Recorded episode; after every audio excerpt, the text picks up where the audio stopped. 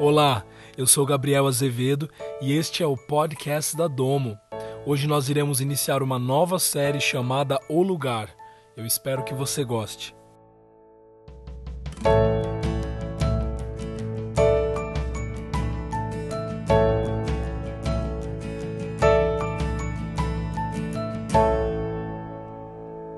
O que traz sentido à nossa vida é um objetivo, um projeto ou uma ação.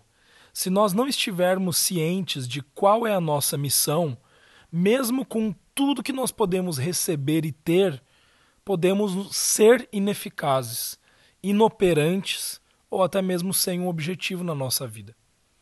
Existe um projeto da parte de Deus para você, um projeto muito grande, é um propósito, é uma missão, é algo além da, daquilo que você pode imaginar e daquilo que você pode pensar. Sabe aqueles sonhos mais loucos que você já teve, que estão lá no fundo do seu coração? Imagine que o propósito de Deus para a sua vida aqui na Terra vai muito além de tudo aquilo que você já imaginou ou sonhou. Eu quero ler para você a história de um homem que se chama Jacó, que está no livro de Gênesis, no capítulo 28, do versículo 11 até o versículo 19. Nós não vamos entrar em pormenores falando sobre a história de Jacó, o que ele havia feito com o irmão dele e toda a história que se passa na vida dele, da vida da família dele, mas nós vamos focar aqui em um momento da vida de Jacó, um encontro que ele tem com a presença de Deus, ou melhor dizendo, com o próprio Deus. Então eu vou ler para vocês a partir do versículo 11 até o versículo 19 que diz assim: Chegando a determinado lugar, parou para pernoitar, porque o sol já havia se posto tomando uma pedra dali, usou-a como travesseiro e deitou-se. E teve um sonho no qual viu uma escada apoiada na terra, o seu topo alcançava os céus, e os anjos de Deus subiam e desciam por ela. Ao lado dele estava o Senhor, que lhe disse: Eu sou o Senhor, o Deus do seu pai Abraão e o Deus de Isaque. Darei a você e a seus descendentes a terra na qual você está deitado. Seus descendentes serão como o pó da terra e se espalharão para o oeste, para o leste, para o norte e para o sul. Todos os povos da terra serão abençoados por meio de você e da sua descendência. Eu estou com você e cuidarei de você, aonde quer que vá, e eu o trarei de volta a esta terra. Não o deixarei enquanto não fizer o que te prometi. Quando Jacó acordou do sono, disse: Sem dúvida o Senhor está neste lugar. Mas eu não sabia. Teve medo e disse: Temível é esse lugar. Não é outro senão a casa de Deus. Esta é a porta dos céus. Na manhã seguinte, Jacó pegou a pedra que tinha usado como travesseiro, colocou-a em pé como uma coluna e derramou óleo sobre o seu topo e deu o nome de Betel àquele lugar, embora a cidade anteriormente se chamasse Luz. Nessa história, vemos a Jacó como um exemplo de um homem em geral, como o homem em geral se comportava de frente para o divino. Aqui nós vemos José, desculpa, Jacó, que está numa estação da vida dele, onde ele está confuso, onde ele está fugindo, onde ele está meio que sem direção, e ele tem um encontro com a presença de Deus. Agora, o, o, o momento, este momento que tudo isso acontece, é muito importante nós analisarmos como que Jacó se comporta de frente para com Deus, para esse encontro com a presença de Deus. A visão do homem era da terra para o céu ele via Deus a partir de uma perspectiva da terra. Todos os exemplos que nós vamos ver na Bíblia, no Antigo Testamento, você pode reparar isso. O homem sempre enxergava Deus de uma perspectiva terrena, a partir da onde ele estava para o céu. Pela perspectiva ser dirigida a partir do terreno, ele se configura em um lugar físico. As marcas na vida dos homens aconteciam em lugares específicos, prédios específicos, momentos da história específicos. As marcas divinas na humanidade eram marcadas em um tempo e um espaço específico. Então, sempre quando as pessoas encontravam a Deus, você vai ver ali um exemplo de um monte, você vai ver o tabernáculo, você vai ver o templo, você vai ver altares que eram levantados. Aqueles lugares, eles se tornavam como lugares sagrados. Até, até mesmo haviam objetos sagrados. Por quê? Porque a presença de Deus ela não habitava na, na terra, ela não estava na terra. Ela, ela, ela se encontrava com o ser humano de, de, de, de, de momentos específicos a momentos específicos. Então, a tendência do ser humano era como que tentar a colocar, tentar a, é, é, rotular um lugar físico como sendo um lugar específico onde a presença de Deus estava. Então, antes de Cristo, o objetivo do homem era chegar até Deus, restaurar o que se havia perdido em Adão. Nós temos o exemplo da Torre de Babel, quando você vê a humanidade inteira tentando construir uma cidade e uma torre para chegar até os céus, para alcançar a Deus. Em Gênesis capítulo 11, versículo 4, ah, você vê as pessoas dizendo: "Construamos uma cidade, uma torre, uma torre cujo ápice penetre nos céus". Nós temos também o exemplo de Moisés, com, os tabernáculo, com o tabernáculo, com as leis, no versículo de Êxodo, capítulo 33, a versículo 15, Moisés declarando: Deus, se você não fores conosco, nós também não iremos. Então, Moisés, tendo esse entendimento de que a presença de Deus estava com eles e faria diferença aonde eles fossem. Então nós temos muitos outros exemplos também, como Davi na construção do templo, Salomão executando essa construção e depois também Ageu profetizando sobre a reconstrução do templo. O padrão da humanidade é, é um, em objetivo de vida era, né, era, era conectar a terra com o céu. O homem ele queria isso, o homem queria essa reconectividade com o divino. Alcançar Deus falar com ele, escutar ele, ser tocado por ele, finalmente ser como ele é. Esse era o desejo do ser humano, era isso que estava no coração de forma profunda. Nós temos aqui o exemplo no livro de Salmos, capítulo 84, do versículo 2 ao 4, dizendo: A minha alma nela e até desfalece pelos seus atos, Senhor. O meu coração e o meu corpo cantam de alegria ao Deus vivo. Até o pardal achou um lar e a andorinha um ninho para se alar. Você vê o salmista colocando um lugar físico para abrigar os seus filhotes, um lugar perto do teu altar.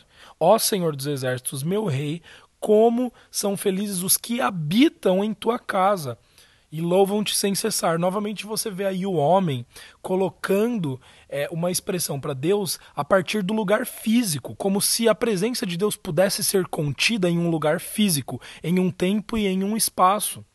Então a verdade é que depois da queda, o homem ele tinha um propósito apenas: alcançar a justiça de Deus, alcançar uma posição novamente de igualdade para com Deus. E ele teve todas as tentativas possíveis para conseguir a justiça diante de Deus. Nós vemos a lei mesmo sendo dada para a humanidade como uma prova né, de Deus dizendo: olha, veja se você consegue chegar até mim, veja se, se você quer tanto chegar até a minha presença com seu esforço físico, construindo torres, templos e todas essas coisas, vamos ver se você agora é capaz de chegar até mim fazendo, cumprindo a lei. E novamente nós vemos que o homem ele não é capaz de cumprir para chegar até Deus. Então a justiça era o objetivo de vida e o propósito da humanidade. Mas toda a força usada não foi capaz para conseguir chegar até este lugar. Agora nós vemos que depois de Jesus Cristo, quando Jesus Cristo ele vem, ele morre pela humanidade, ele ressuscita pela humanidade, nós vemos que a obra consumada de Cristo Jesus, ela traz um efeito que muda completamente essa realidade do homem e do seu relacionamento para com Deus. Você vê ali em Mateus capítulo 18, versículo 11, o filho do homem veio para salvar o que se havia perdido. Então Jesus ele não vem para salvar quem se havia perdido, ele vem para salvar o que se havia perdido. Então veja, o que, que se perdeu na queda de Adão? A posição que, ele, que o homem tinha, a posição de estar na presença de Deus constantemente, a posição de ter intimidade com a presença de Deus. Então Jesus ele vem para restaurar este lugar espiritual.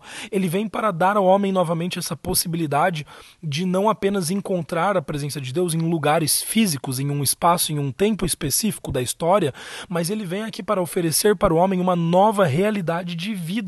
A posição havia se perdido. Jesus vem para tornar o homem a justiça de Deus, ou seja, para conceder ao homem uma nova posição, uma posição de, de conectividade para com Deus. Junto com a posição, a perspectiva também é mudada. Ele cumpriu este propósito para que o homem fosse reconectado com Deus. Então agora Deus estabelece um novo objetivo de, de vida para o homem. Existe uma visão da parte de Deus para todos nós. Isso é uma coisa que eu e você precisamos entender. Existe sim um propósito da parte de Deus. Existe uma vontade de Deus para nós. Existe um propósito maravilhoso de vida para a gente viver. E nós precisamos conhecer esse propósito. Porque senão nós estaremos vivendo, entre aspas, uma vida com Deus que achamos ser a vida que ele tem, mas na verdade não, não é. Então, o conhecimento deste propósito muda tudo para nós. Nós precisamos ressignificar a nossa vida de acordo com aquilo que Deus significou. É muito importante isso.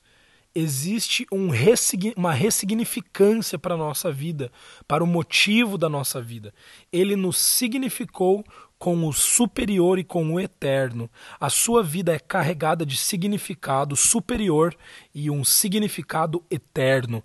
Toda significância terrena e natural, ela não é, é ela não chega aos pés do significado que é a nossa vida na eternidade. Então, João capítulo 14, versículo 17 e versículo 20 diz assim: O Espírito da Verdade, o mundo não pode recebê-lo, porque não o vê e não o conhece. Mas vocês o conhecem, pois ele vive com vocês e estará com vocês. Naquele dia compreenderão que estou em meu Pai e vocês em mim, e eu em vocês. Isso é Jesus dizendo, olha que coisa maravilhosa. O versículo de 1 Coríntios, capítulo 3, versículo 16 diz assim: Vocês não sabem que são santuários e que o Espírito de Deus habita em vocês, olha que interessante. Jesus ele vem para nos deixar o Espírito Santo. Ele diz: Olha, agora o Espírito Santo estará com vocês. Mas, como se não bastasse, ele também ressignifica a nossa vida, nos transformando agora em um lugar espiritual. Antes de Cristo, haviam lugares sagrados, objetos sagrados, um lugar físico que era tido como é um lugar onde a presença de Deus estava, um templo, um altar, um tabernáculo, um lugar físico. Mas olha que interessante, hoje esses lugares físicos não se comparam mais com um lugar espiritual que o Espírito Santo formou. E este lugar espiritual, assim como diz em 1 Coríntios, capítulo 3, versículo 16, diz que este santuário agora somos nós eu e você, aqueles que creram em Cristo Jesus, que receberam Cristo Jesus e que receberam o Espírito de Deus, agora somos a habitação do próprio Espírito. Olha que verdade maravilhosa para você. Se você ainda não entende essa verdade, você precisa ressignificar a sua vida com essa verdade. Você não é só uma carcaça aqui na terra. Você não é apenas um corpo físico aqui na terra. Agora você é a habitação do próprio Espírito de Deus, o Espírito do Deus Altíssimo, Deus soberano criador, o Pai, nosso Pai celestial que é o criador do universo, formador de todas as coisas, você tem noção de que ele habita agora dentro de você, ele faz parte de você, você é a casa de Deus. Que, que verdade maravilhosa! Se tentarmos trazer um objetivo que seja inferior ao de Cristo para nós, nos sentiremos incompletos, frustrados e cansados. Ou seja, todas as vezes que você tenta significar a sua vida com algo terreno, com algo natural aqui, isso são objetivos inferiores. Não que sejam ruins, você está entendendo? Mas são inferiores a algo que é superior. E somente aquilo que é superior pode te dar uma sensação de plenitude, de completude, pode te dar uma sensação de bem-estar, pode te dar uma sensação de que você está cumprindo um propósito certo, de, de, de se sentir satisfeito com a sua vida terrena.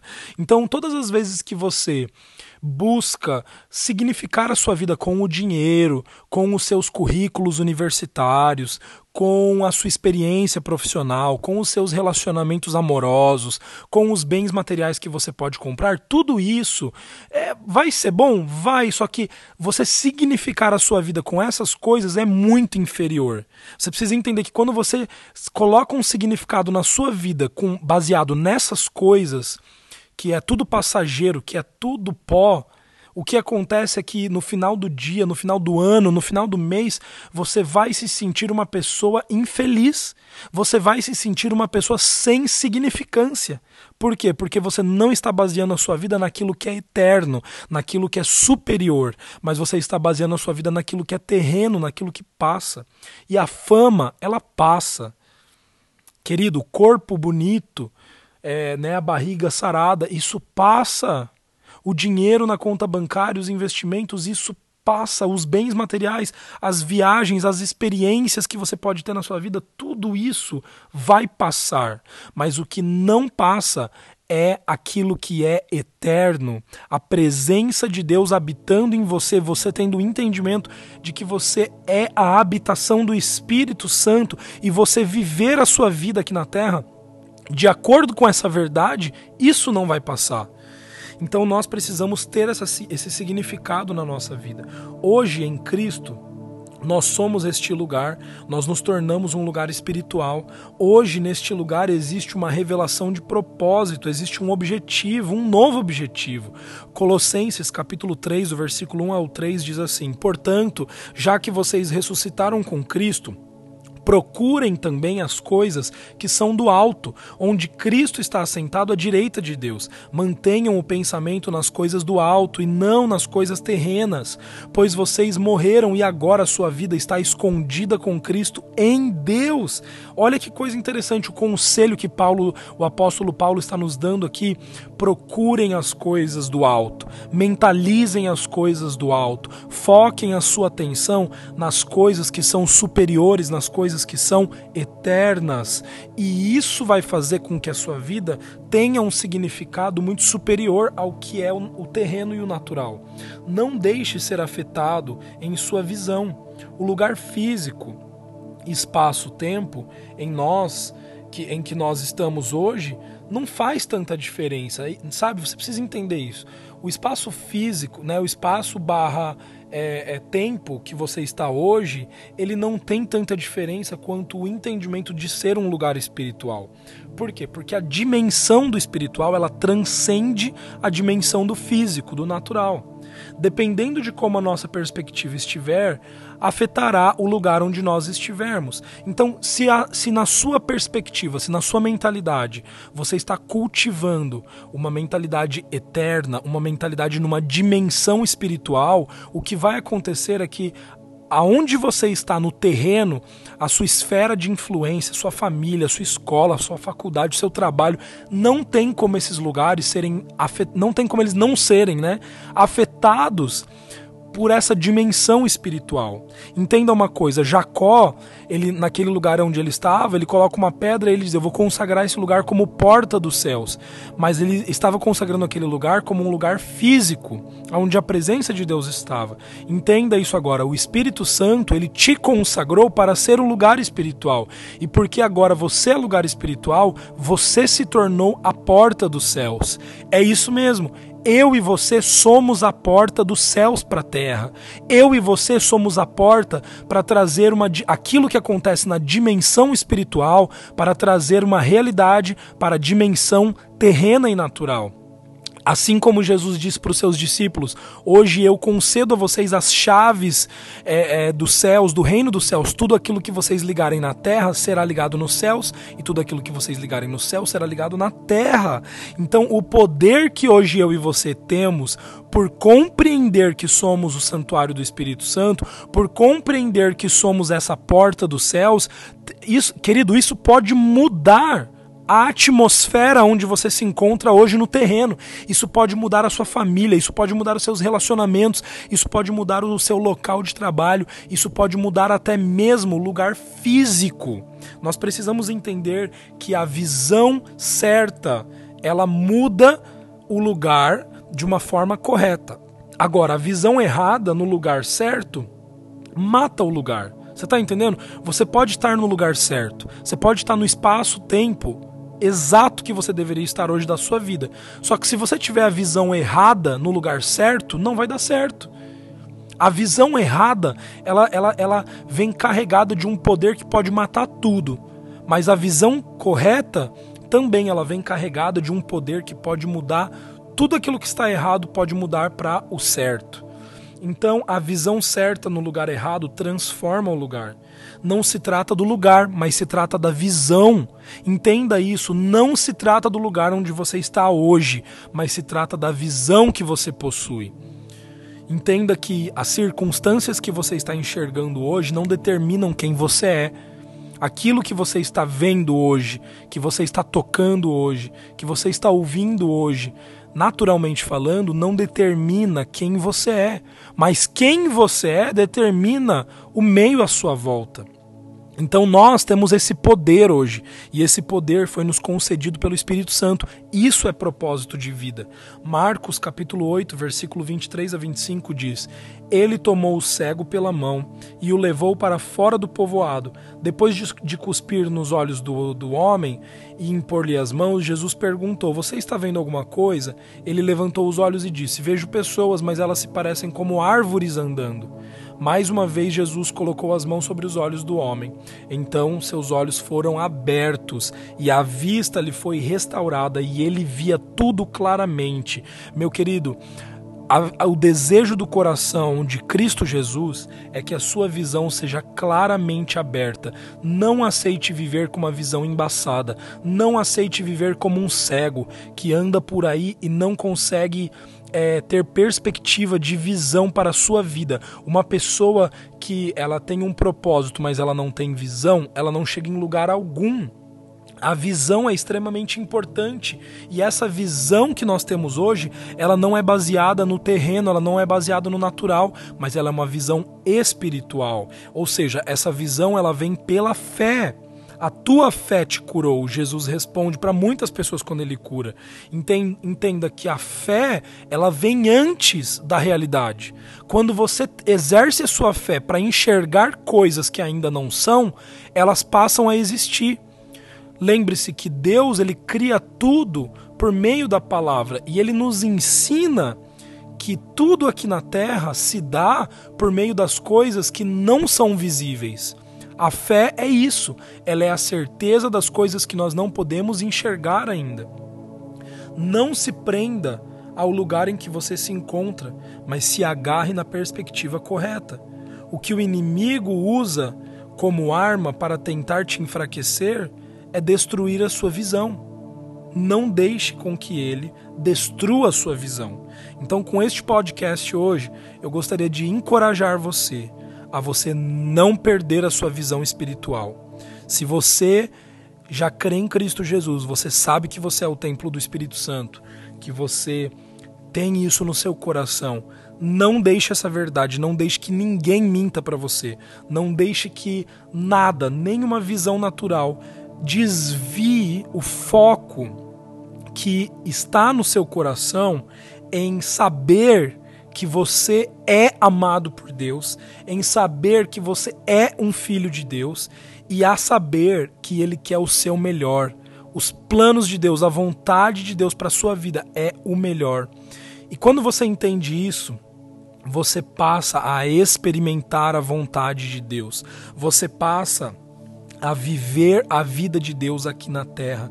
E aquilo que dirige você não é mais uma perspectiva natural, mas é uma perspectiva espiritual, é uma visão do eterno, é uma visão do próprio Deus. Eu te encorajo hoje com essa palavra e que essa semana seja uma semana onde você pratique isso, onde você mentalize isso, foque nas coisas do alto, foque naquilo que é a palavra de Deus, exerça sua fé, veja antes de acontecer e coloque a sua confiança, coloque a sua fé em Cristo Jesus, na palavra de Deus, e você verá as coisas se tornando realidade aqui na terra, coisas que ainda são inimagináveis e impensáveis. Um grande abraço e eu te espero no próximo episódio do Lugar. Vai ser muito legal essa série, então não deixe de escutar os próximos podcasts. Um grande abraço, até mais.